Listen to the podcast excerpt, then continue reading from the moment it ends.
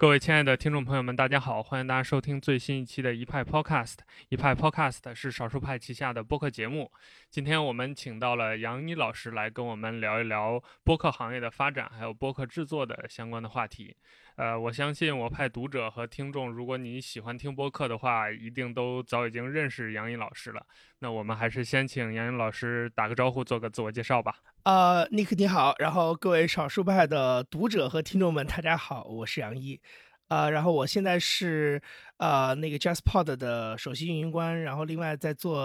呃两个播客，一个叫忽左忽右，一个叫去现场。呃，我觉得我们今天正式开始聊天之前，有几个概念，杨颖老师你要跟我们听众简单的解释一下吧。就比如说忽左忽右是什么，然后 JustPod 是什么，还有一会儿我们要聊到 Podfast China 是什么，先跟我们听众都 做个名词解释一下吧。好的，好的。呃，先从忽左忽右来说吧。忽左忽右是一八年的二月份，然后啊，我跟陈彦良一起做的一个节目。就当时陈彦良找到我，然后说想做一个播客，那。那然后我们就开始录这个节目，从啊二零一八年二月份到现在已经两年多了，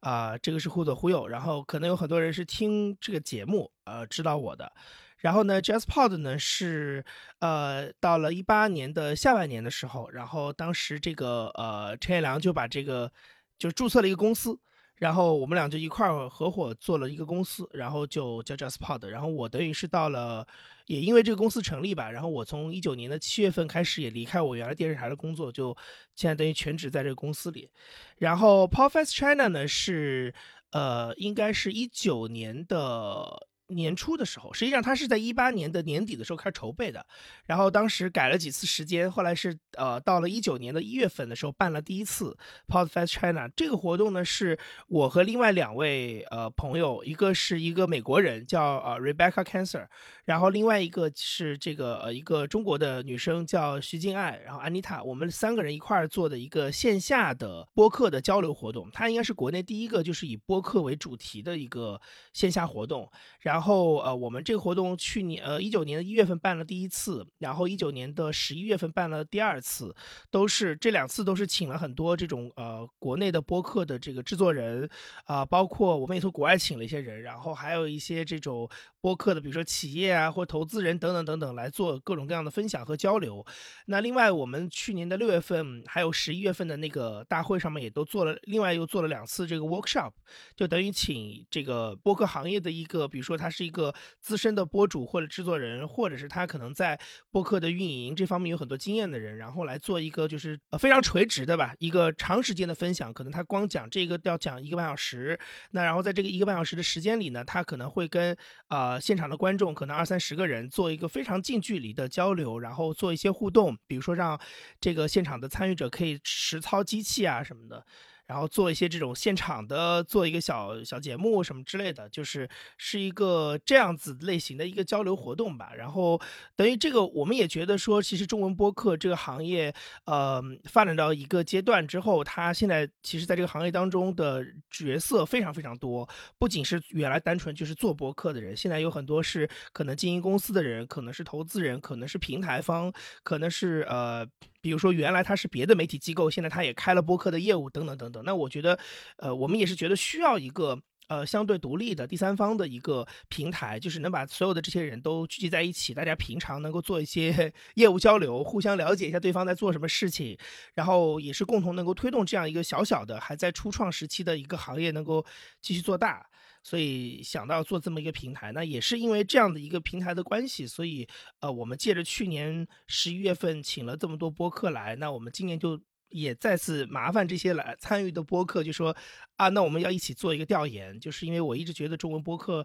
好像没有一个。啊，属于就专门属于中国市场没有一个专门属于播客这块的调研数据，以前都是把播客塞在各种音频的大门类里，那永远就是你讲不清楚你的用户到底是谁，你的用户到底是什么收听习惯，你的用户到底有多喜欢播客，就是你永远讲不清楚这些事情。所以我就想说，那我们需要来做一个调研，用真的是知道自己在听的这个东西是播客的这帮人去了解一下他们到底是跟播客的关系是什么样子，以及他们是谁。所以就又发起了这么一个调研，然后最近刚刚公布这个结果，嗯。呃，在这儿要跟我们听众说明的就是，今天我们这期节目有聊天很重要的一个原因吧，就是 Podcast China 公布了一个中文播客听众的调研。这个调研里面有很详细的数据，就是关于听众的，呃，我们常说的，比如说脸谱化的一些东西，还有个性化的一些东西，还有包括很多数据的东西。那我们今天都会在节目里面聊到。呃，所以如果大家没有看过这份调研的话，我会把这个调研的相关的链接放在我们节目的内页里面，大家要去点击一下，然后我们可以一边看这个调研，一边来听节目，可能大家对于我们接下来的谈话会更加的理解一点。我先说一下，就是为什么我们要做这期节目，包括之后我们可能会做一系列的节目，就是关于做播客的节目。那这个做播客可能有宏观的部分，也有微观的部分。微观的部分就是具体操作，你怎么剪呀，或者用什么设备呀。那宏观的部分就是我们今天要聊的话题，就是我们播客整个这个行业近两年来，呃，参与的人越来越多，包括新节目出来的也越来越多。但是就是，呃，可能很多制作者吧，或者呃，我们的主播还是凭着个人兴趣在做这个事情的，就是大家没有真的把播客这个行业当做一个行业来看待。我觉得从长远来说，这无论是对于这个内容的创作者来说，还是对于听众来说，这都不是一个好的事情。所以，我们就是我想做这期节目，也是呃邀请杨毅老师跟大家分享一些他对于这个播客行业宏观的一些看法，这样能帮助我们的一些正在做播客的或者想做播客的一些听众，能够从更广阔的这个视角来看待做播客这件事儿。那接下来我们就一点一点的来聊关于这个听众调研里呈现的一些细节吧，也是我比较关心的。一个点，我有注意到它最显著的一个特点，就是不管是我们调研的这个对象，还是我们听众给的反馈，就是独立播客参与的特别多，然后使用泛用型播客客户端的这个样本量特别的大。呃，这跟我的直觉有一点不太一样啊，就我感觉喜马拉雅这种非泛用型的应该是占很大头的。所以我想知道，就是这会不会是因为跟我们调研的这个对象大部分都是独立播客的听众有关系？呃，我我这么看这个事儿，第一个是，就是先我们先聊独立播客这个事儿啊，就是我不知道你可你你怎么定义，就是中国的中文语境当中独立播客的这个概念是啥？呃，如果延续我们上次讨论的 那个对对对那个精神的话，就是，呃，它至少应该独立托管，就是或者对于自己的。内容有完全独立的控制，而且不受平台的影响。呃，比如说，呃，我们上次聊到，就是这些播客都有一个共同特点，就是它非常重视 RSS，或者它一定至少都有 RSS。那它的分发其实是不太受平台的限制的。但是反过来，比如说像喜马拉雅上大量的节目，我目前我倾向于他们不太独立，就是他们只在喜马拉雅上分发，他们的推广、他们的受众都很受大平台的影响，或者甚至于他们节目的收益和分成也都是完全靠这些平台的流量扶持，我是这么感觉的。嗯，其实是这样，我我我为什么会？呃，觉得就是呃，你说独立播客是是不是因为独立播客的调研，就是才会让这个数据显示？我倒不觉得，我不从这个角度来看，是因为第一，我觉得我后来在那篇微信公众号的文章里有提这个事儿，就是我后来是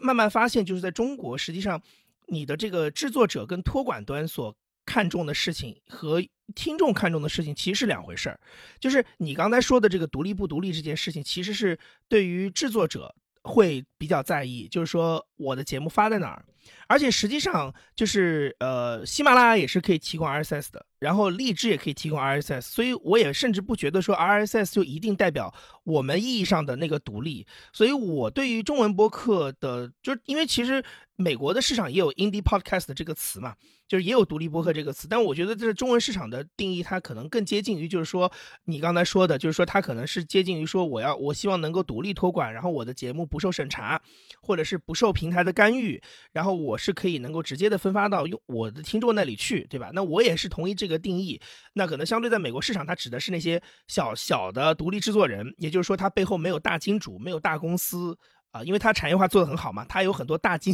有很多大公司来做博客，那它可能就是没有大金主、大公司，它通过一些小的广告收益或者是一些听众的啊捐捐款啊、应援打赏，然后来维持这个小小的一个个人或者是一个极小的团队的制作运转。那这个是美国的独立播客的概念，所以我同意你的定义。但是如果是你按照这个定义来说的话，那我觉得我的调研其实不完全针对独立播客，因为实际上像我们这次调研的节目当中。呃，比如说车间访谈，它是它应该是通过喜马拉雅托管的，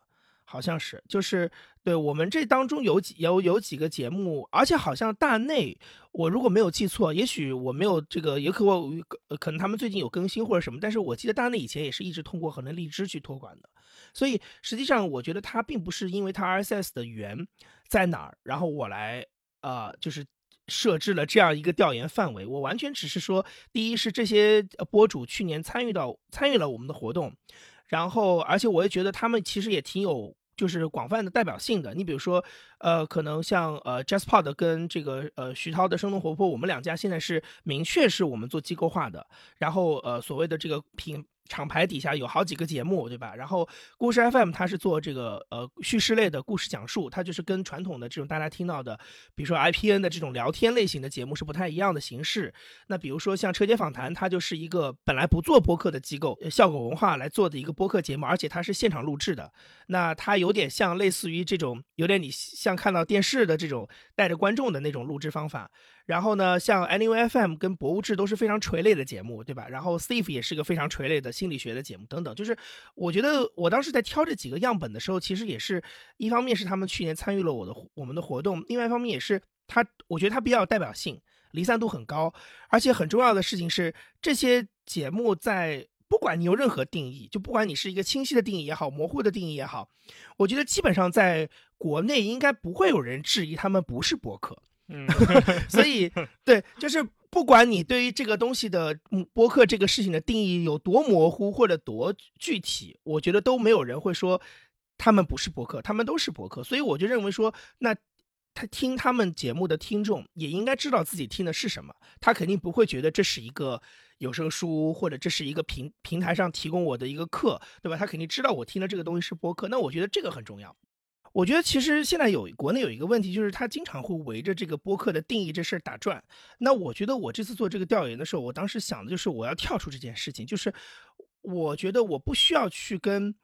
呃制作者，就是跟我们俩这种去争说，哎，我到底我们做的是是什么是播客，什么不是播客？我觉得我应该从听，我应该从听众在那里，就是如果我觉得听众他只是觉得这东西是播客，是我这次调研的重点，并不意味着。听众的定义就是对的，或者听众的认知就一定对，但是我认为那个对我重要，因为我觉得基本上在国内现在就是上传跟收听是两个市场，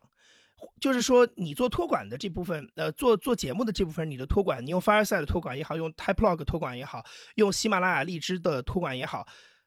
这个是一部分，但是并不意味着听众一定会在喜马拉雅上听。对吧？那听众很可能他是用泛用性播客客户端来听，他也可以，他也可能用喜马拉雅听。但是听众对这件事情的认知跟我们的认知其实是不一样的，所以我就觉得我一开始在考虑的时候就想说，我觉得听众觉得这是播客，或者听众认为自己听的是播客，知道自己听的是播客这件事情最重要。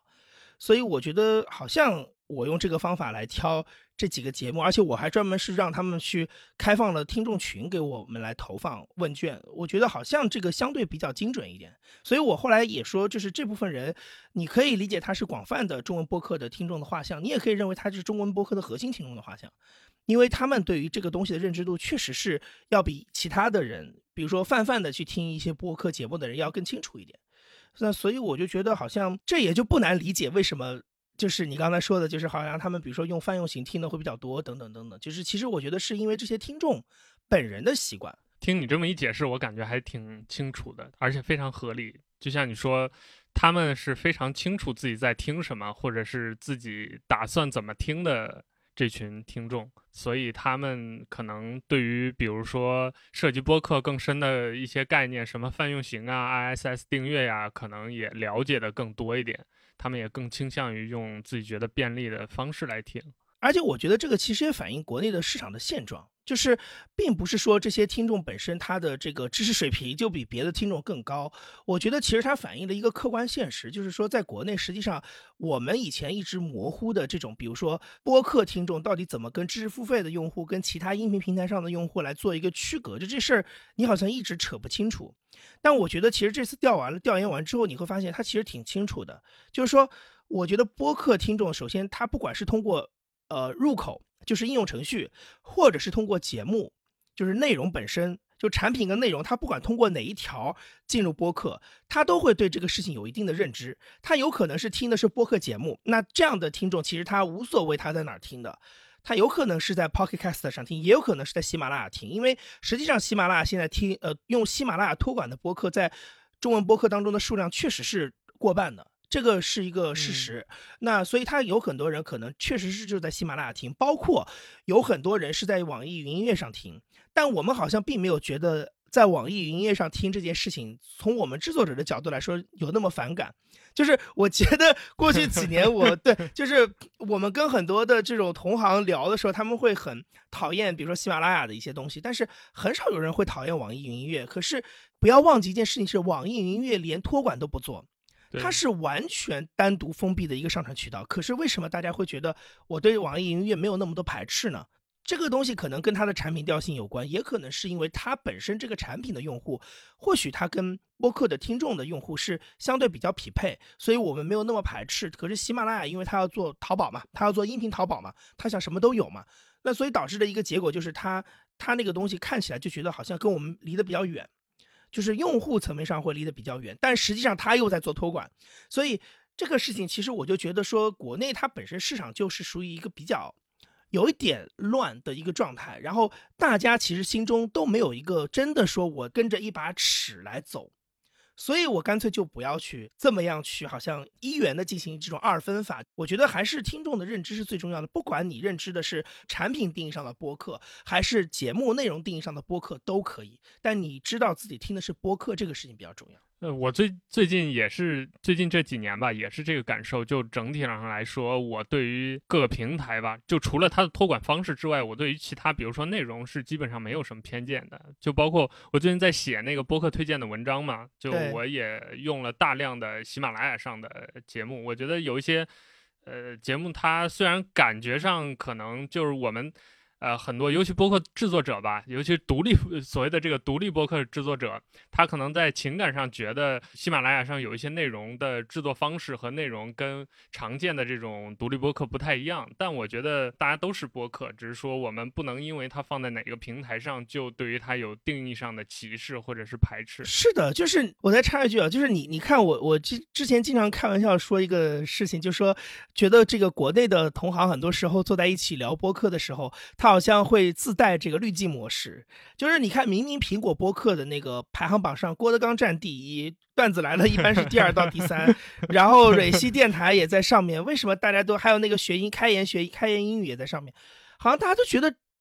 这个东西就大家自己就把它屏蔽掉了，其实。我觉得就是我为什么之前跟你聊的时候觉得就我们俩很有共识，是我们两个是比较就是用那个技术指标来衡量播客的定义嘛，就 RSS 对吧？当然这个事儿在国内其实我我也觉得有点敏感，但是 anyway 就是 反正就是说它是一个客观存在的，就是说你用 RSS 做分发，那你就是一个播客，这是一个基础定义嘛。因为苹果的现在包括苹果包括 Spotify，你的这个提交都是通过 RSS 来进行，那我觉得 OK，这就是一个大家可认可的一个技术指标。如果你真的要呃，就是这个一刀切，那你也只能用这个来切，对吧？嗯，那那蕊希他确实他的节目确实有 RSS 呀，郭德纲也有 RSS，那你怎么办呢？对吧？那你难道就说他不是播客吗？我觉得这个不客观，非常不客观。所以我觉得就是说，你如果你要呃要用定义的角度去看待播客，那你就要。用一些硬指标，你不能用那种情感指标，情感指标没法定义事情的，它就一定得是一个非常清晰的东西，要不你就不要跟我掰扯定义这个事情。就是说，我觉得，嗯，好像我们过去在这个事情上花费的时间跟精力有点点太多了一点。我觉得其实对对对，对，就是大家其实就是做内容，就做好内容就够了。因为后面我们可能也会聊到，就是实际上我觉得好，就是内容这件事情本身它的问题都很大，所以我们现在先 不要去。争说播客的定义，谁是播客，谁不是播客，谁是独立的播客，谁不是独立的播客？我觉得这个东西有点耗费的精力太多了一点。嗯 嗯呃，另外有一点啊，我注意到就是这次我们跟两家平台也有合作，就喜马拉雅和青囊，他们在这次调研当中有扮演什么角色吗？啊，这个其实是因为去年的活动，当时我们做了商业赞助，是找了这两家。所以相当于是权益吧，然后，呃，喜马拉雅是在这次调研当中其实没有参与太多，然后青芒当时是我们第二轮投放的时候有请青芒的朋友帮我们在他们的那个群里面做了投放，就包括小呃，当时小宇宙还没上线嘛，但是小宇宙当时是有一个，就是呃，他们那个团队其实之前拉了个小的群，所以我们也有让他们帮我们做一些投放。因为我当时看中的原因是因为这两个群它的绝对人数都不是很多，但是他们相对比较活跃。就是说，平常大家真的在上面会讨论播客的事情，包括我后面有几个，就是我就是感谢的人啊，包括那个像独立播客也是他做的那个一起听播客的那个群，也是就是大家对这个播客的就整个这个讨论的话题就是围绕播客，那我觉得它很垂直嘛，那这样这个投放可能对我比较有效果。我之所以是在第二轮的时候才借助这些呃就是所谓的这种呃产品的渠道的原因，是因为。呃，我也是觉得，因为以前我知道青芒他们做了很多的用户调研，做了很多用户画像的这种分析，而且也做过一些一对一的用户访谈，然后呃，小宇宙团队也做过，所以我觉得他们在他们是做过这件事情的。然后，但是呢，他们的这个初衷是从产品的角度来做，就是他会更多的去关心一些大家的用户习惯这些事情。那我会觉得说，嗯。我们其实这次 Podcast Channel 的调研，我的立场或者我的角色是内容的制作方，就是说，我觉得从来没有人站在一个内容制作方的角度去问用户一些、问听众一些我们关心的问题。所以我会特别是前面在最最大的一轮的投放的时候，我是通过节目来投放，因为我的问题的设置就是关于节目。那第二轮我是做了一些补充投放，因为当时样本数没有，就是第一轮投放没有达到，呃，我们心里预值预期的那样本数的值，所以我们又做了第二轮投放。那做第二轮投放的时候，我就稍微的用了一些大家在对播客话题呃讨论比较热烈的一些群，或者是他们拉的一些群来做投放。所以我就觉得，对，这是他们这几家参与进来的一个方式吧。嗯，我另外一个关心的点就是，这个点是基本上任何调研都会做的，包括像一些播客平台，像喜马拉雅这种，它后台也会给创作者这样的数据，呃，就是这个播客听众的一些地域啊、年龄啊，包括甚至包含一些职业呀、性别啊、什么婚姻状况这些东西。对对对，是。呃，我想知道的就是你怎么看这些数据？就他们真的对于。呃，谁在听播客，或者是谁怎么听播客这件事儿，影响有很大吗？我觉得从我个人的角度来说，它对于听众是没有意义的。这个数据，就是我，但是我觉得它对于我们是有意义的。因为为什么呢？因为呃，我觉得中文播客需要去跟呃，就是市场广泛的市场去讲述。你跟别的媒介的差异化，或者是相同点跟不同点造在哪里？那我觉得这些基础的用户数据对我们来讲就可以讲这样的一些事情。它对于听众的确是没什么用，因为我我也看到很多我们后来群里面的一些讨论，很多听众就说：“哎呀，我不是核心听众，或者说我跟核心听众指标唯一呃那个相同的就是我单身。”就是，但是我觉得这都不重要，因为实际上呃，我认为呃市场有市场的一把尺，就是市场有市场关心的事情。那我。我们做的这些前面的这些所谓画像性的东西，其实更多的是，呃，给市场一个交代，因为这也是我们自己，就我自己做嗯播客的这段时间，我们去接触到很多，不管是平台方也好，呃，这个广告主也好，然后各种合作方也好，就是你跟各种各样的人，形形色色的人去讲，他们对播客不了解的这些人，他们可能平常也没有听播客习惯的人，他的确对这些基础问题是有很多疑问的。而且你在市面上也找不出任何一个报告是能把我的这个问题解答清楚。就像我刚才说的，大部分的报告是针对于整个音频品类或者是知识付费，它没有针对中文播客做过任何用户画像的确定。所以你拿那些数据去给他们看，这件事情对我是不公平的。那我得拿一个让我觉得对我来讲是公平的数据去给市场去告诉大家说，你看，真的听播客的人是谁谁谁谁谁谁谁，他们有些什么样的特点？那。它不一定是，它不是一个讨好型的，就是它是一个完全客观的。因为的确，你从量的角度来说，我们这次圈出来的这个所谓的这种呃典型性的用户画像，我也不认为他在中国一定是一个体量巨大的人。可是你不必须要承认的一件事情是，这些人他们听节目的需求肯定是没有被满足的，因为他一定不是知识付费这些，或者是这种呃。郭德纲相声的核心听众，那他们每天戴着蓝牙耳机，家里开着智能音箱，他们要听什么？他们的需求其实没有被满足。那他们背后其实也有一些他们能做的事情。所以我就觉得这个东西不管，呃，比如说规模大小或者怎么样都不重要。我觉得需要让外界看到这群人的一个嗯形象是什么样子，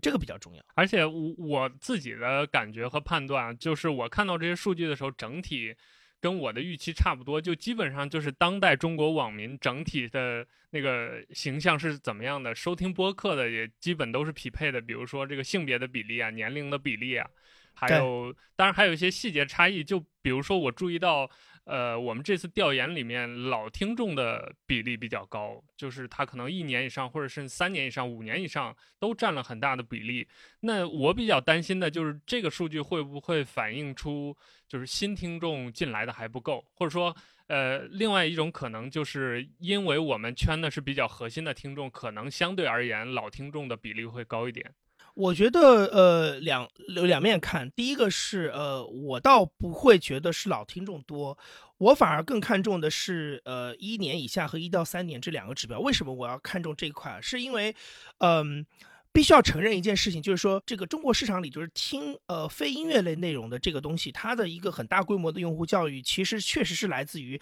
喜马拉雅跟得到的那波的知识付费的教育。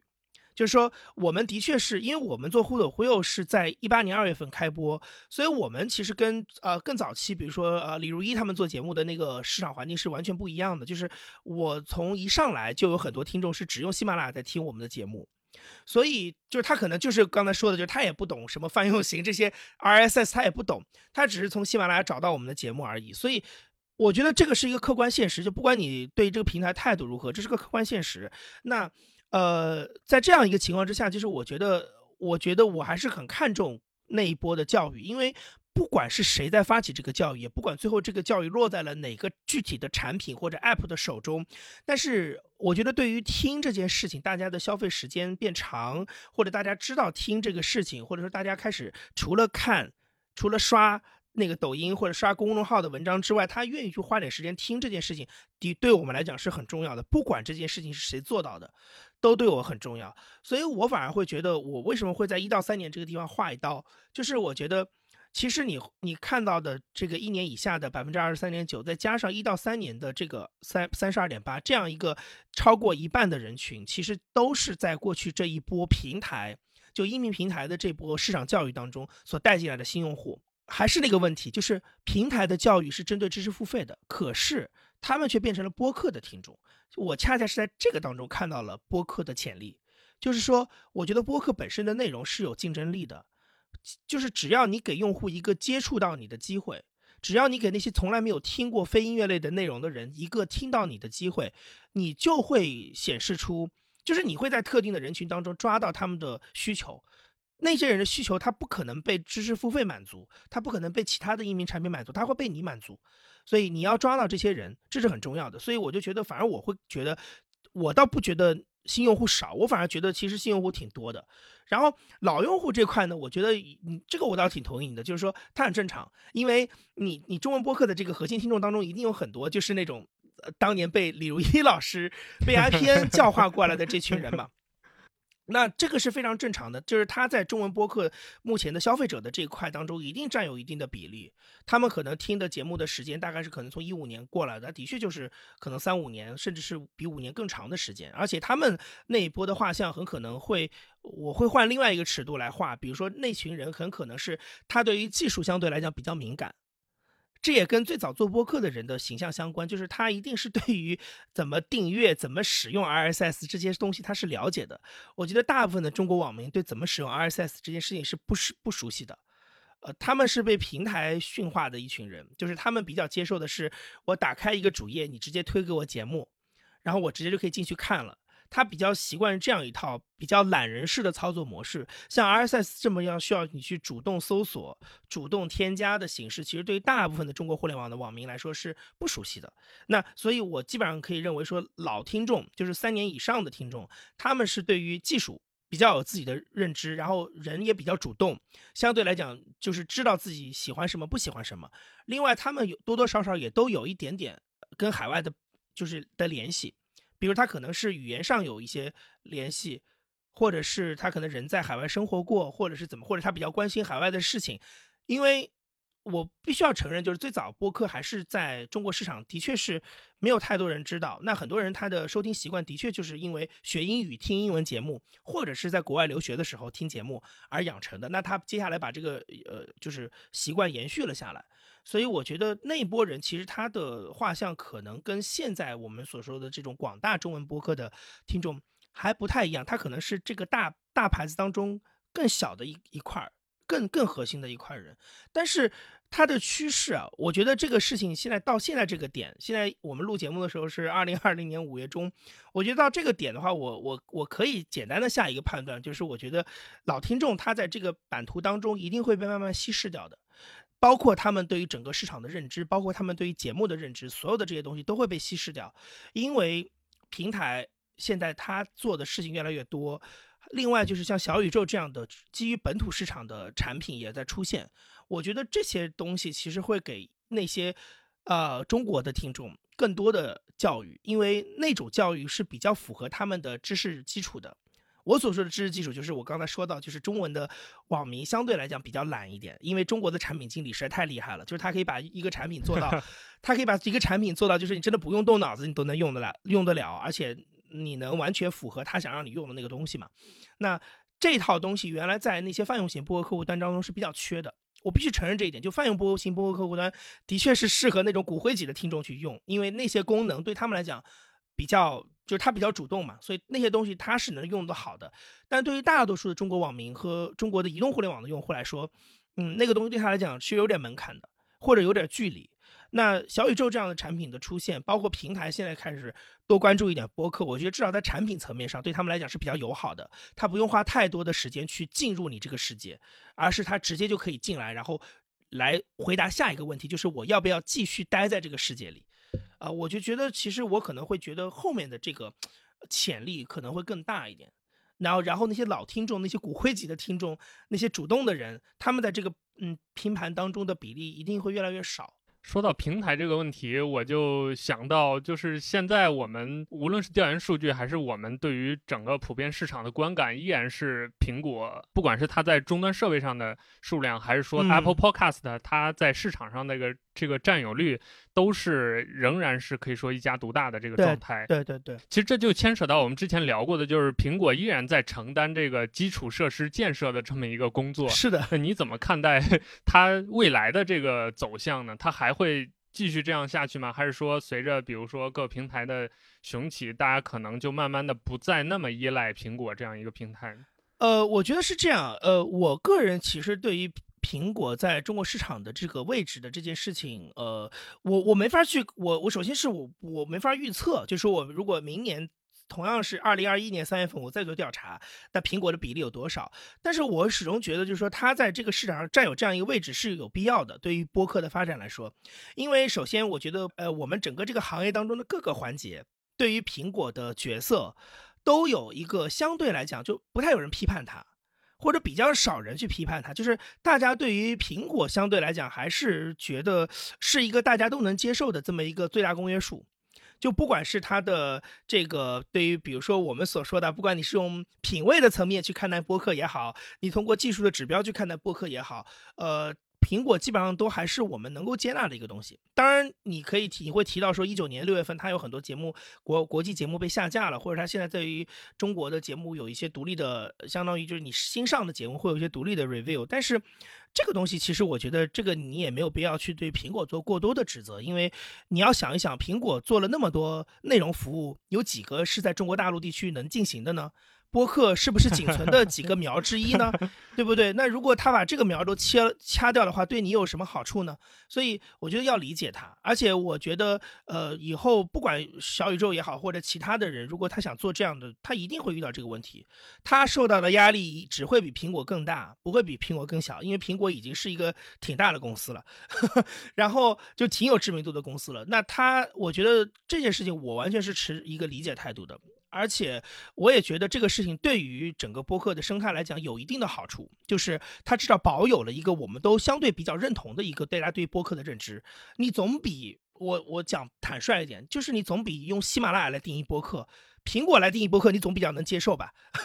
就是一定是对吧？这肯定是这个样子。那这是一块，所以我就觉得，我我我其实本来希望它在中国市场保有这样一个位置的。而且就是，而且还是那个点，就是苹果相对来说，它在播客这块，它没有太多的商业化，它在全球都没有做太多的商业化，到目前为止，所以它能够相对保有一个独立，而且它的位置是属于平台也很认可的，就是呃，包括荔枝，包括喜马拉雅，然后他们的包括原来的考拉，就是他们做托管，蜻蜓做托管，他们也认同说苹，呃，苹果。这个东西是我的一个节目的分发渠道，所以你看郭德纲也在苹果上，对吧？就他也认为苹果是对我来讲很重要的一个分发渠道。我觉得这种东西在中国市场非常非常难得，这个东西是需要大家稍微去，我觉得稍微守护一下。我其实不太希望苹果在中国的市场份额会掉的很多，因为我还是觉得它基本上能够满足大家对于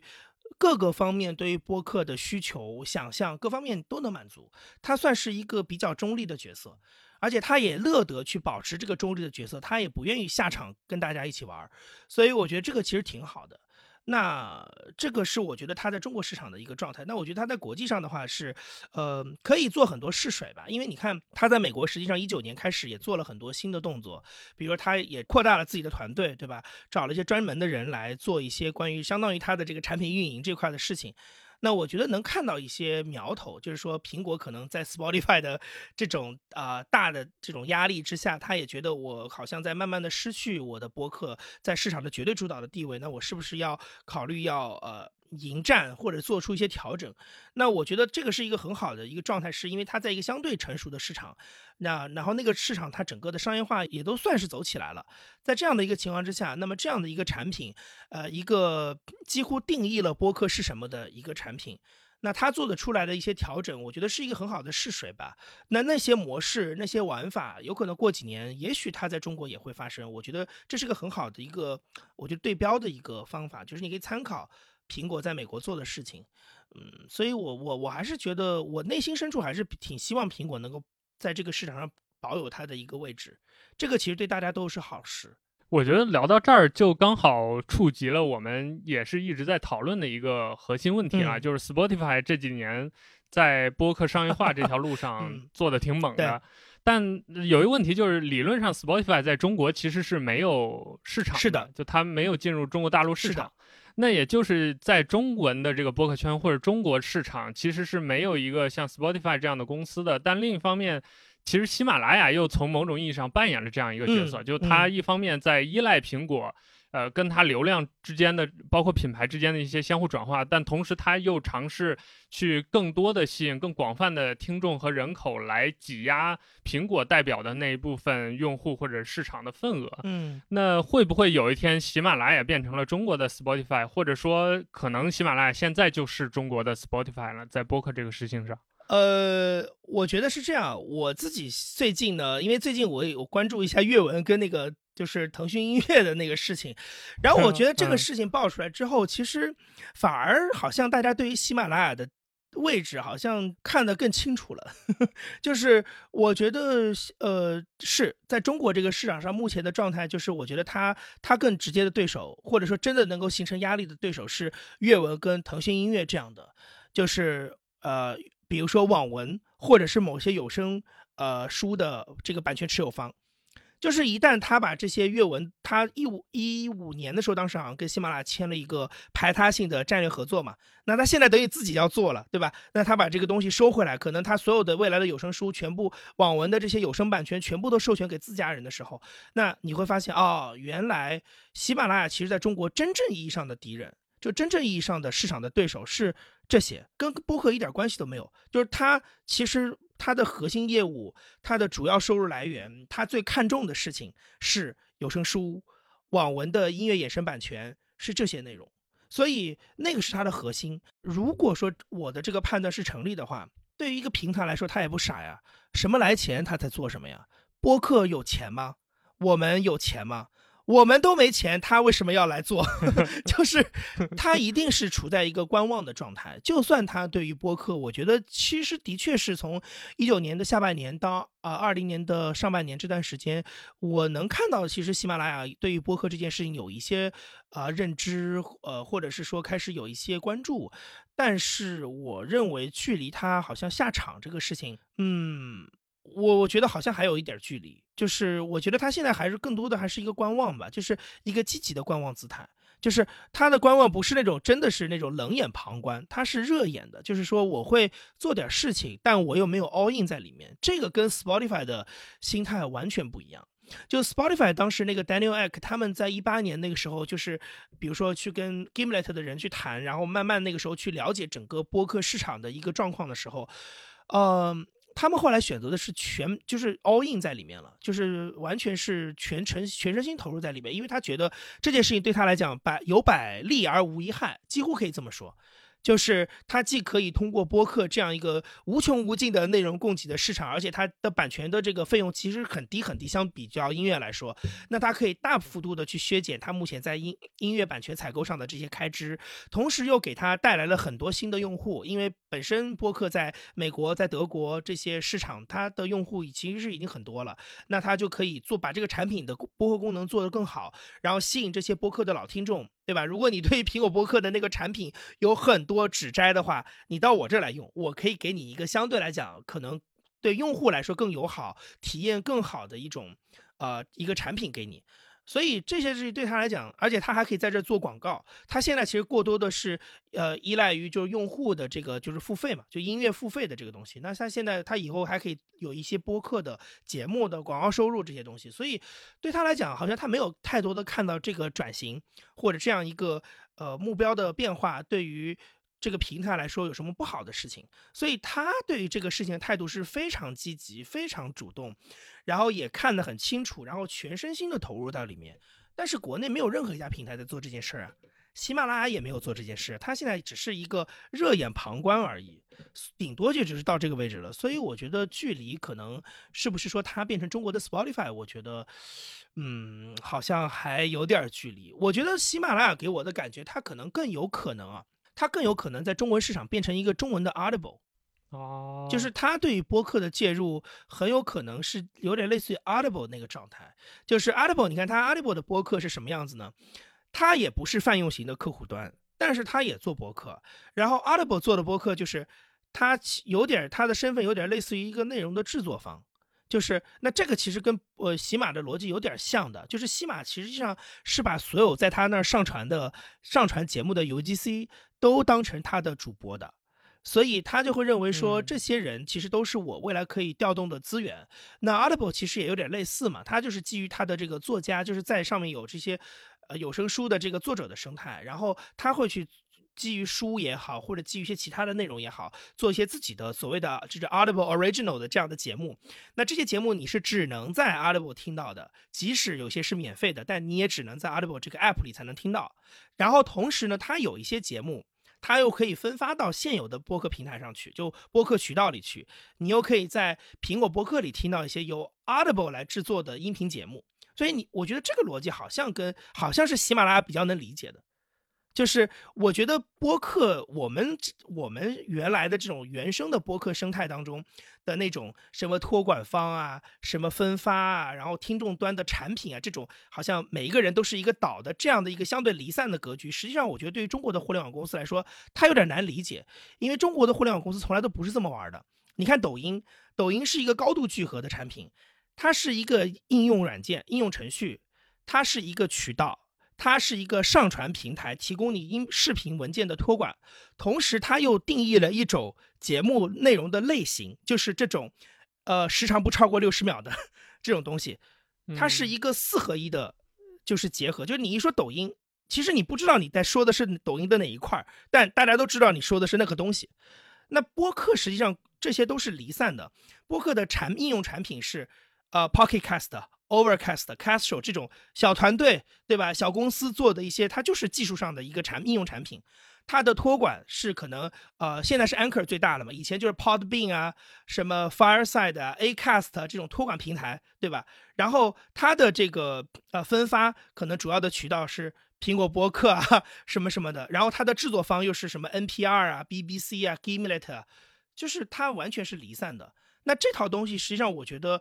好像中文的平台不太能理解这个事儿。就中国的互联网公司其实不是特别理解这个事儿，因为中国的法律环境跟中国的这个商业环境，其实让这些内容的平台都是一个高度聚合的。它对于这种分散的生态，它非常陌生。所以我我就会觉得说，可能喜马拉雅未来可能会更类似于 Audible 的那个模那个感觉。它能做到的是有点像 Audible 的那个，因为 Audible 它就是一个相对比较聚合的，就是这我的内容你只能在我这儿听，我又是一个内容的出品方，嗯，有一些内容可以拿出去分发，然后我有一个我的一个大的一个基本盘的池子，就是我的有声书这块，等等等等，所以我觉得它好像比较类似于 Audible，它它跟 Spotify 我觉得好像还是不太一样，嗯，我提这个问题其实是因为。呃，也是刚才我们提到的这个问题嘛，就我有注意到这样一个理念的，或者说商业模式的冲突，或者是不同，就是不管是 Spotify 还是喜马拉雅，还是其他。不管是播客平台，还是有声内容的平台，还是号称要干苹果的这些平台吧，他们的特点都是都是跑马圈地嘛，就是我设置一个内容的壁垒或者是版权的壁垒，我让用户只在我这边搞。但是苹果的特点就是它之所以这么散，就是因为它不管你。就是你只要放在我这儿，你客户端随便抓，然后上传者那边也是你随便传，你只要符合法律规范，你这个东西就能在我这儿随便胡搞，它不设这个限制。所以我比较关注的，或者说我比较担心的就是会不会未来有一天大家都跑马圈地，就把等于说这个内容这个池子给割裂了，就是你设一块儿，我设一块儿，然后最后苹果的这个公开的这个或者是呃这个比较开放的这个池子就越来越小。呃，因为内容创作者他肯定是更考虑利益的嘛，比如说他跟喜马拉雅签一个独家合作，喜马拉雅给他一些补贴，然后喜马拉雅又有很大的用户的这个用户群，那他在上面过得很好，因为现在其实有一些内容创作者已经是这样了，他觉得他在这些平台上过得很好，他就无所谓你什么苹果不苹果，开放不开放了，那所以对于用户来说，就是我只能上喜马拉雅听固定的内容。那 Spotify 现在在做的其实也是这个事情，就是慢慢的蚕食这部分市场。那未来会不会有一天，就是说这个市场的，呃，导向或者变化就变了？就我们现在看到的苹果是在这个整个这个呃图表里面是占过半的这个半数，那会不会慢慢它的这个市场份额，它在图表里就这个位置越来越少呢？我觉得是这样。第一，呃，我认为就是说用户端。从用户的角度来说，他呃慢慢的不用苹果播客这个 app 这件事情，我觉得有可能发生，因为原因非常非常简单，不跟跟你刚才说的那些跑马圈地都没有太多关系。我觉得就是因为那个产品不是最好用的产品，就是对，这是个非常简单的逻辑，就是尤其是比如说像我刚才说的，比如说小宇宙出来之后，那有很多他可能原来中文习惯的这些，就是在中国互联网上使用很习惯的这些网民。他是更接受这种本土公司开发的、符合自己使用逻辑的东西的。那播苹果的产品呢？它有一点普适性，而且呢，当然这个是这个事情肯定是李如一老师讲的比较专业了，就我只是班门弄斧了。就是说，它有一定的普适性，然后呢，它也有一点可能类似于这种原生性，就是说，它基本上是符合整个这个技术的一个最初的样貌，它会保留下来的。那这套东西其实对于二零二零年的用户来说，有的时候它就是不是很友好。呃，它符合那些呃基本的标准跟原则，但它就不是最好用。就像我自己其实也不用苹果博客听 app，就是听节目的，我是用 Podcast 听的。那 Podcast 它就是因为在一八年的时候，有美国几家公共电台成为了它的投资人，所以它整个你会发现它整个这个产品就变得非常的内容导向。这个是我喜欢它的很重要的原因，就是说它是更多的是站在用户和制作方的角度去开发它的产品。包括你看他的这个节目的这个推荐页，他所推荐的一些节目，其实已经变成我现在去听一些新的就是英文播客的一个很重要的来源，因为非常的，我认为我很相信他的判断。就是呃编辑的判断，然后也很相信他的那个数据追踪，因为就是他的那个 trading，其实很多时候反映的可能就是最近这一个礼拜刚刚起来的一些新节目，他们突然一下爆了，那他就会排名比较靠前等等的，然后他也会有一些所谓的播客圈里的名人来做一些他们的播单啊什么的，我觉得这都是我觉得这种小而美的产品。呃，它对用户更友善的一些部分，那小宇宙也是嘛，它就是一个很简单的逻辑，你点开我的首页，三级个三个单集，你直接就可以听了，你不需要搞懂什么是 R S S，你也不需要去订阅，你现在至少不需要去订阅，然后你就是可以直接上来就听中文播客，你只需要关心一件事儿，就是这个节目我喜不喜欢听就可以了，我觉得这都是非常好的。那苹果我认为它怎么都做不到这一点，所以如果苹果它的市场份额有点下降，我觉得是。可以理解的，因为它的产品的确不是最好用的一款，但是是不是意味着基基于苹果的这个生态就会被打破？我觉得也不一定。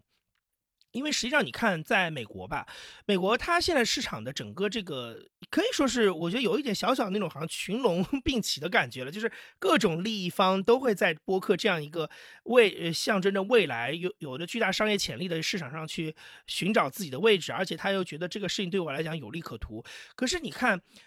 至少在现在这个时间点上，它并没有完全的打破大家对于苹果播客这件事情的认知呀。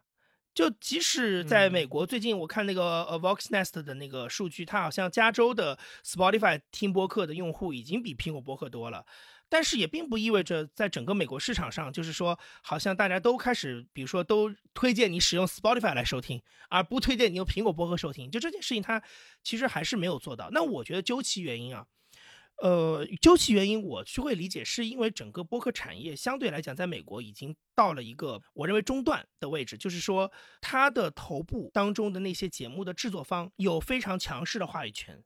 换句话说，就是你 Spotify，它就这个生态不是一个平台说了算的。就简而言之，就这么说，就不是你一个平台能够颠覆它的，因为这个平台里的利益方非常非常多，牵一发而动全身，你做不了这个事儿。为什么他平台做不了这个事儿呢？很简单，就是他的对手方也很有实力，大的制作机构、大的媒体都在做播客的时候，你很难说我把你撬掉，因为我把你撬掉的同时，我就会失去好内容。请参看 Luminary 的下场，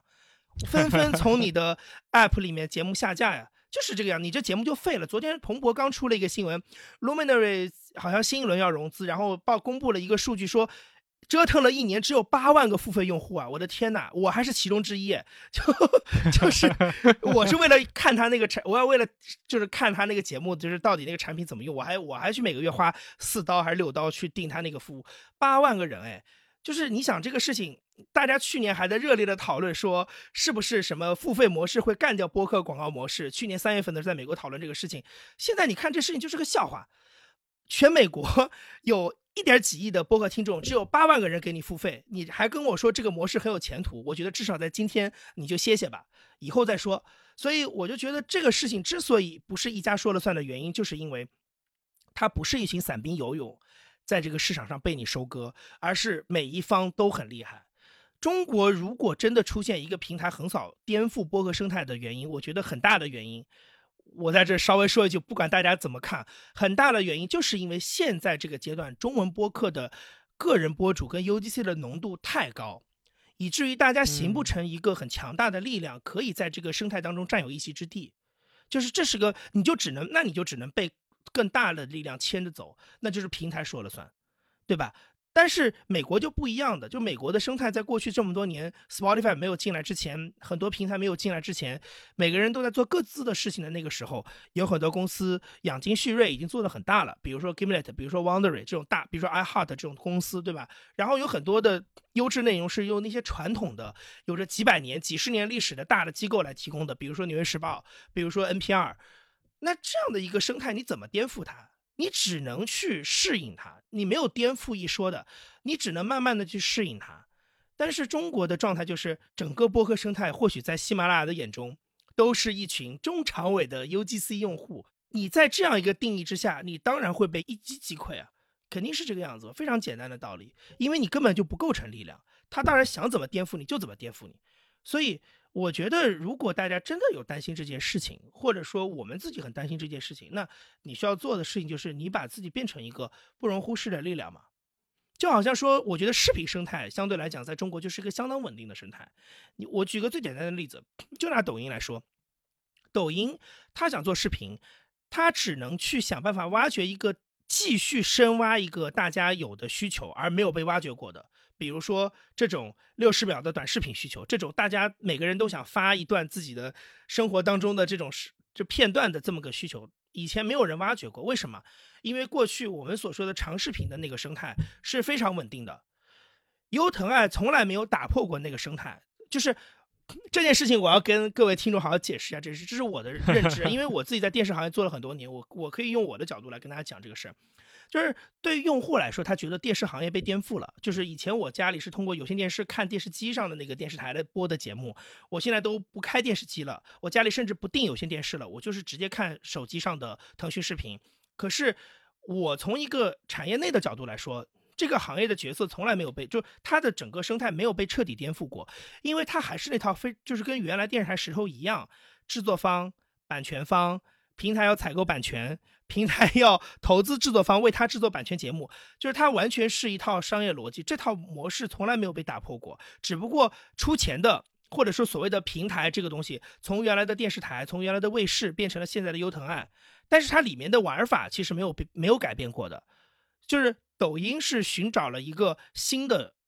新的深挖了一个新的需求出来，就是这种类型，原来那些专业的制作公司也不会做这六十秒的视频，但这种东西就是 UGC 可以做的。但是音频这个形式其实一直没有出现，音频直到今天都还是一个 UGC 的生态，就是整个播客生态几乎是一个全 UGC 生态。这个事情其实是导致你的力量会被忽视的很重要的原因，因为你就是一盘散沙嘛，每个人的诉求都不一样嘛。那然后整个播客音频内容也并没有形成一套，比如说版权采购这套都没有。这个原因我就不深挖了，因为这个跟整个中国播广播的发展有很大的关系。但是这套东西在美国是有的呀。就是美国对于美国的，比如说广播媒体来说，Podcast 在呃零四年、零五年那个时候刚出现，包括乔布斯把它纳到苹果 iTunes 里面的时候，你看乔布斯当年的那个呃，就是那个他那个 Keynotes 里面是有有列了一一一长串的这些节目分发，就是节目的就什么什么的节目在我的这个新东西里面，他 NPR、华尔街日报、纽约时报都在它上面的。都在那张名单里的这些机构，原来对这个新鲜玩意儿就是把它当成一个新的分发渠道来看待的。它还是它，它还是一个很强的制作方，但只不过多了一个硅谷的科技公司给我提供了一个新的渠道。我以前这些节目是卖给美国四百家广播电台，我现在有一个更更一站式的渠道可以帮我去做分发。对他来讲就是这个事情，没有太多变化。他这个节目现在像《This America Life》刚得了普利策奖，他现在的节目依然是在全全美国的电台分发的。原仍然是要采购的，仍然是有这些版权的。然后他同时会在播客里做，所以导致很多人觉得他是个播客，但其实他是个广播节目，就是他是这样子来。但中文没有这个东西嘛？就中国的平台，他觉得播客就是一群，就是你刚才说的这种，我给你一点蝇头小利，你就跟我走了。他你当然会觉得这个东西很容易被破坏。所以其实当务之急，我认为在中文播客，其实最重要的是内容的这一块，不管是什么身份，你是个公司也好，你是个。个工作室也好，你是一个个人，可能变成了 QL 也好，都好，但是你得有一个自己的力量在这儿，然后你你的生态才不不太容易被平台打破，否则的话，你你被平台颠覆就很容易，因为你是一盘散沙。那其实颠覆了之后，我就觉得它对于大家都不一定是好事儿，因为一定有一部分的需求就不能被满足了，这是肯定的。我觉得我们聊到这里就可以再具体到每一个内容创作者吧，因为。我们很多听众可能就是打算要做播客，或者是正在做的。嗯，那我们之前其实我们不管私下还是刚才我们在节目里都聊了很多这个关于播客商业化的问题。那具体到每一个创作者，比如说，就假设是我，我现在是一个新人，我要入场来做这个播客了，我怎么去看待播客商业化这个问题？或者从实际的角度，我怎么能引导我的节目？呃，走向一个比较健康、比较良性的一个商业模式呢？我自己觉得，其实，在现在这个时间点来看的话，更重要的是，我觉得对于如果你是一个个人博主啊，其实我会觉得，嗯，比较成熟的商业方法很可能是，呃，其实是 to C 的，就不是 to B 的。就说你可能需要去找你的用户给你支持，你的听众、你的粉丝给你支持，这个是我觉得对于个人博主来说比较可行的。而且这件事情其实在美国也是一样。就是我觉得在美国来说，你看为什么很多的播客，所谓的独立播客，它都会提供这种呃所谓的捐款的渠道，其实就是这个道理，就是说它还就是听众的打赏对于这些制作者来说还是一个很重要的扮演很重要的角色，因为什么呢？因为广告模式，即使在美国这样一个广告已经起来的市场当中，它仍然是头部来收割的。就是你中常委是收割不到，不太能收割到广告的利益的。这个事情呢，我们说美国太远，那我们说一个近的，你就看看公众号就好了。也许你可你有你自己的私人公众号，我也有我的私人公众号，对吧？那我们可能偶尔会在上面发一个自己的东西，但是我们勤快也好，我们不勤快也好，我们都不太能收得到广告的。那广告去哪了呢？广告是在头部嘛？你看原来的迷蒙，对吧？有很多广告，极客实验室有很多广告。所以广告这个生态呢，不管它再怎么做，实际上它对于中长尾来说，呃，都很难，就是它很难影响到中长尾，就是特别小的这些人，他一般他的资源都会在头部上。所以我觉得对于小的博主来说，其实如果你是冲着商业化的目的来做播客，第一，我觉得这是个好事儿，因为呢，这个它会让你对这件事情有更多的投入，因为你想赚钱嘛。那我觉得你会有更多的投入，这个事情其实客观上对于整个播客生态是有好处的，因为它会引来很多好节目。那以前呢，大家对播客的心态就是属于那种，呃，三五好友星期天下午坐在这的 客厅里闲聊天，把它录下来。那那它是你生活的一个附庸，所以呢，它就没有什么想象空间。然后它的那这件事情本身对于你个人是有意义的，但是可能对于整个播客环境来说未必有意义。因为这些内容实际上它也会变成播客内容的一部分，但是这些内容被一些新的用户听去了之后，他可能也会对这个内容产生一个错误的影响，呃，错误的认知。就比如说我们说小宇宙，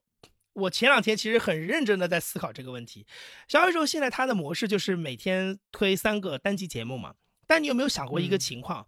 如果有一个人是在三月底在那个周末通过。那波邀请求邀请码的刷屏，最后求到了一个邀请码，然后下了这个 app 来听。我们想一个问题啊，有多少人听了当天推荐的三集播客之后，会继续听第四集播客、第五集播客、第六集播客，还是说他就弃了，直接把 app 卸载？这件事情，我觉得其实做播客的人是要好好想想的，就是你现在做的播客。我觉得啊，小宇宙它也不是随便推的，就是它可能它每天能上首页的节目，已经算是目前中文播客生态当中比较好的节目了。但是即使是这样，我还是那个问题，有多少我们这次调研当中那些所谓的有可能成为播客听众的核心用户，这种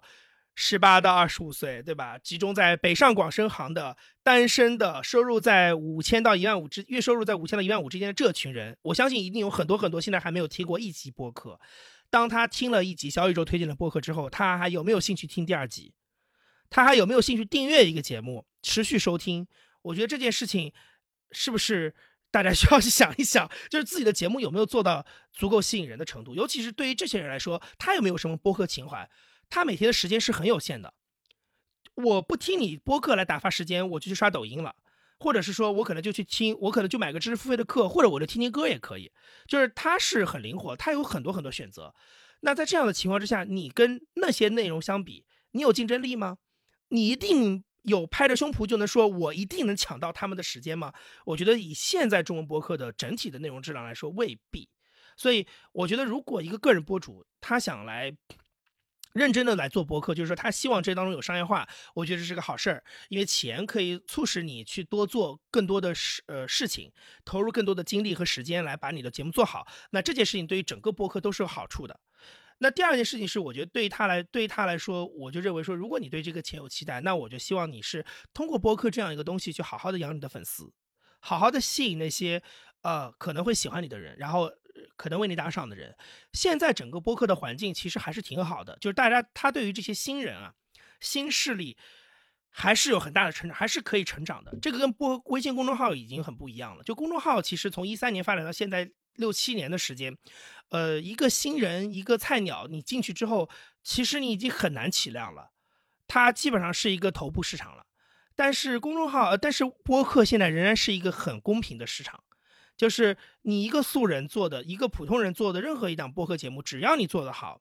只要你打中了某些人的需求，你仍然可以出头的，仍然可以从尾部走到腰部，走到 胸部，走到头部，这条路仍然是敞开的，而且你是可以很明显的看到它的变化，而且你有很多渠道可以去做这件事情，比如说小宇宙，比如说甚至喜马拉雅都可以，就是。你可以不听喜马拉雅别的节目，但是你也仍然可以让你的听众用喜马拉雅来听你的节目嘛，对吧？这是这件事情，或者说有很多在用喜马拉雅听别的中文播客的人，有可能听到你的节目，就这件事情还是有可能发生。包括你让你最简单的方法，就是每一个 iPhone 手机里都有苹果播客，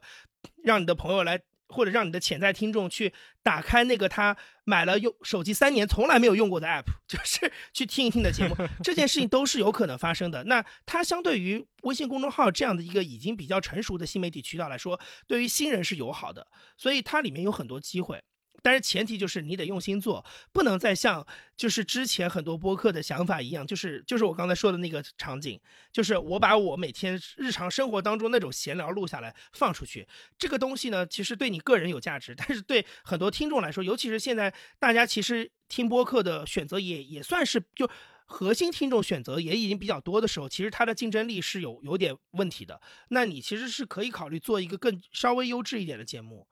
然后花一点时间，这也许你是可以得到是可以得到反馈的。是可以得到很及时的反馈，而且实际上现在变现渠道也很多啊。对，最近比如冲压、爱发电这种频道的这种这种这种平台，它都还是会很希望什么播客主用它来做，就是听众打赏啊，或者是现在可能公众号里也有这种付费的，就是打赏的渠道。其实有很多事情都可以做。我觉得，我我觉得他们还是有机会的，就就是呃新人还是有机会的，这这是播客商业化的一个状态。那另外一块就是说。广告，广告现在就是说，头部的博客现在其实都在顶这块市场，因为，嗯，我我觉得这个市场，嗯，迟早要撬动。如果广告市场你一个媒介都很难撬动的话，那其实，嗯，是挺有风险的一件事儿，就是大家到最后都会变成是一个收割 C 端的一个产品。这件事其实，呃，在中国各种各样的实践当中，你就会发现，它会变得有一点点的局限。就是如果你没有办法从 B 端收钱，最终被迫去收 C 端的钱的话，它就会变得有一点局限。那对于一个行业的头部来说，我觉得这种局限是有有一点伤害的。呃，对于对于中长尾来说，我觉得没有任何问题，但是对于头部来说会有点伤害。所以我觉得头部的播客现在其实大家都在试商业化，我觉得这个东西就是直接向 B 端 To B 的那边收钱嘛，不管你是做定制节目也好，做广告投放也好，都可以试。但我觉得这件事这个东西一定要试一试。嗯那我们刚才讲了很多关于这个个体的播客创作者怎么生存的问题。那呃，接下来我就想知道，那如果比如我是一个创业者，我一上来就想做媒体的聚合，就想做播客的厂牌。那我觉得问你这个问题是最适合的了，因为你现在就在做这个事情。那就是比如 JustPod 现在以这种商业模式来发展，你觉得在中国的前景怎么样？包括你们之前做的，你觉得商业上的回报现在感觉状态怎么样呢？呃，我觉得这 JustPod 目前的状态是挺稳定的，就是也嗯，我觉得有点超出我的预期，就是它的顺利程度比较超出我的预期。我不知道陈彦良怎么看这个事儿，但是。我自己因为我在做互动会友之前就听播客很多年了，然后我也一直关注这个行业，所以我原来看到都是很多美国那边的发展情况。所以其实实际上，我觉得过去两年我在做播客，包括跟陈彦良一起做 JustPod 这段过程当中所得到的这些市场的反馈，嗯，确实是比较超乎我超出我的意料的。就是我我觉得有可能就是我们入的那个时间点比较好，就我刚好赶上这这一段，就是它比较超出我的预料，就是我没有想到。我们整个的运转状况是比较稳的，包括现在在疫情这样一个环境当中，其实我们也没有受到太大的影响，就是都都挺正常的。这个事情我自己很早之前做博客，我知道大概一五一六年那个时候的状况，就是你去跟一个人就教他怎么听，都是一个很费劲的事儿。但是至少我做互抖忽悠以来，不管你怎么看喜马拉雅，就我觉得喜马拉雅一个最简单的事儿就是，我我讲心里话，就小宇宙出现之前这两年，我真的很多时候就是引流真的就靠喜马拉雅，因为你你跟很多那种真的完全没有听过任何内容的人来说，你教他 RSS 这东西太高级了，他真的接受不了。那喜马拉雅是一个最中庸的选择，就是。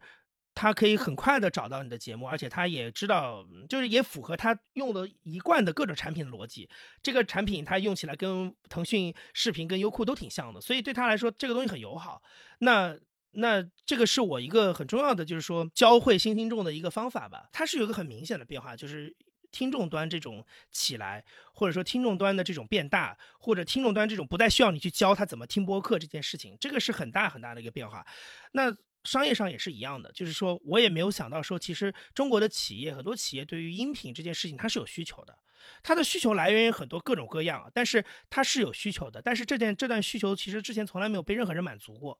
因为没有一个专业的的所谓音频的制作机构可以去帮他解决这些问题，所以我觉得可能我们也算看得准吧，或者说也算是运气好，就刚好赶上了这一段，把大家的这些需求都给挖掘出来了。所以我就会觉得说，如果一个创业者上来想做厂牌，首先我在现在这个阶段，我还是挺佩服你的勇气的，就是 因为嗯，的确就是我不觉得这个市场能大到说养很多竞争，就是它毕竟不是一个风口来了的行业，就像去年 Podcast 上俊玉跟王俊玉跟任宁都说这个事儿，就是说他觉得它不是一个风口已经到了行业。那在一个没有风口到的行业当中，就是投入到其中，其实多多少少是有一点风险的，就是你要承担这个风险。那有可能他最后这个风就是死都没吹起来，你也就跟着他一块儿就吹不起来了，这是有可能的。所以我的确首先要佩服他的勇气。另外一个，我觉得他可能会遇到一些比较现实的问题，就是比如说，呃。中文播客现在有一个很，我们做机构啊，就会有一个很很很现实遇到的问题，就是说，呃，的确，中国市场上的这种专业的音频人才是非常奇缺的。这件事情我原来跟艾哲跟他们也都交流过，就是大家都遇到这个问题，就是招人很难招，没有现成的人都得自己带。或者说你可能找一些嗯别的行业已经做的，就是你他有一些的呃条件符合你，就是他有一些技能是符合你的需求的，然后你把他招进来，然后呢结合他已有的需求，再教给他一些新的，这样自己带，这个跟美国非常不一样。美国的创业公司之所以做播客它能起来的原因，是因为它的人才，我几乎可以说是源源不断的，因为原来的整个美国的公共广播体系里培养了大量的人才。就是他们其实也，他们就很像我原来做的那，就是电视台培养了很多人才，但是电视台不行了，那他就需要在市场上找新的待的地方嘛。他可能是一个互联网公司，可能是个创业公司，等等等等等等。这个他们就能找到，比如说他找到了 Gamelet，找到了 Wonder，他迅速的就可以去做。那中国是完全不一样的，就中国没有现成的音，我们想要的音频人才是没有的，或者很少很少。然后你大多数时候可能是需要去一些别的同类型的媒体去挖一些人来教给他一些新的技能。所以这个事情其实是有一点点，我觉得如果是一个新创业者来说，我觉得他需要考虑这一块。没那么简单，呃，他这的带人是一个很吃力的事情，就是这个事情没那么简单，嗯，但是市场的前景这块，我觉得还是我，我觉得这个块我我非常乐观，就是我觉得我们自己做的事情，我也亲眼看到了这些东西，我觉得他还是很乐观的。但是如果是新人的话，那你就要考虑他有另外的一些风险。呃，那我们最后这个部分就刚好聊到了 JustPod，你就跟我们分享一下 JustPod 怎么做节目吧，因为你们旗下其实也现在有好几个节目了，那大家是不是都有统一的流程，包括？包括选题啊、录音啊，包括你们用的设备啊、剪辑的流程啊，能不能跟我们简单的提及一下、分享一下？呃，可以简单说一下吧。就是我们目前其实每一个节目的，呃，其实实际上具体的这个运作情况还是不太一样。我们现在是这样，就是比如说互动忽右，那这个是因为我跟陈彦良已经做了很久了，那他现在目前这个是比较清楚的，就是说基本上就是呃呃，一般是陈彦良定选题了，然后找嘉宾，再然后就是。一个就在我们棚里录音，或者是最近疫情可能之前用过一段远程录音，但是我们 现在恢复了这个，就是大家都出来开始。上海其实恢复的挺好，挺快的，就是大家迅速的可以出来活动之后，我们还是继续抓人到棚里来录音，然后呃找一个更好的交流感嘛。然后呃这这块其实跟以前没有太大变化。那后期这块是有一点变化的，就是以前是陈彦良自己剪，现在的话呢，就是我们有一个一个制作团队。就是他们会来负责做所有的后期的事情，包括就是混音啊这些，就他们会来做。然后我们有运营的同事可以来做分发，就就是所谓的分发，就是这个中国特色的这种各个平台上传，就是这个问题，就是这个东西。那呃，然后还有一些配合后面的一些，比如说公众号的运营等等等等。所以这个基本上是这是互动忽悠的情况。那别的节目每个节目情况不太一样吧？就是后面的流程比较接近，就是制作。跟运营基本上现在都是我们公司的这个团队在帮着所有的这些节目在做。那前期可能每个情况、每个节目的状况不太一样，它其实基本上是跟着主播的情况来的。比如有的主播他参与度非常高，那然后有的主播他可能是在呃加入 JustPod 之前就已经是有自己的节目，那他需要做一些调整。或者是说，我们可以协助他做一些调整，等等等等。就是说，这块我们会前期参与的比较多，因为其实基本上 JustPod 目前的节目，大部分的节目都是，比如说我们想做一个某某垂类的节目，然后我们可能去市面上找一个比较合适的主持人，或者是说，啊，我们遇到一个比较好的一个人，那我们希望把他挖掘出来，然后，呃，给他就相当于是策划了一个可能跟他的风格或者他关注的领域比较接近的这么一个节目。大部分这些节目都是这么出来的嘛，所以基本上我们还是比较重参与的，就是说基本上这些节目我们不太会让它散养，就是我们肯定前期、中期、后期都会，就后期是肯定了，就是前期、中期我们肯定也会参与当中。然后对于呃节目的策划、对于选题这些方面，包括主持人很多状态的调整上，我们都会给更多的一些帮助吧。因为你也录过播客，就是你应该是有感觉的，就是呃录制播客的状态跟平常你去跟朋友聊天或者是自己。这种插科打诨的私下里的表达状态还是不太一样，就是他还是有一些东西需要你去慢慢的去找到那个感觉。那我跟陈彦良这方面比较有经验，所以可以帮助他们一些，就是迅速，就是有一些方法可以帮他们去找到这个感觉出来等等。所以大概目前的状态就是整个节目的运转状态大概就是这个样子。你们的后期团队是外包的吗？还是说专门请了人是属于自己的团队？有一部分呃，主要是自己，主要是自己的人在做。有一些的话，他会呃，就是也会用到一些外部的人了，因为的确就是节目的量比较大，有些是会用到外部的人。但是基本上最后的几关，就好像说过去这个中药店里最后配药那个最后一味药，肯定是我们自己做的，这是肯定的。然后我们前期，而且那些所谓他虽然不是我们的全职员工，但其实我们那些供应商也是很稳定的。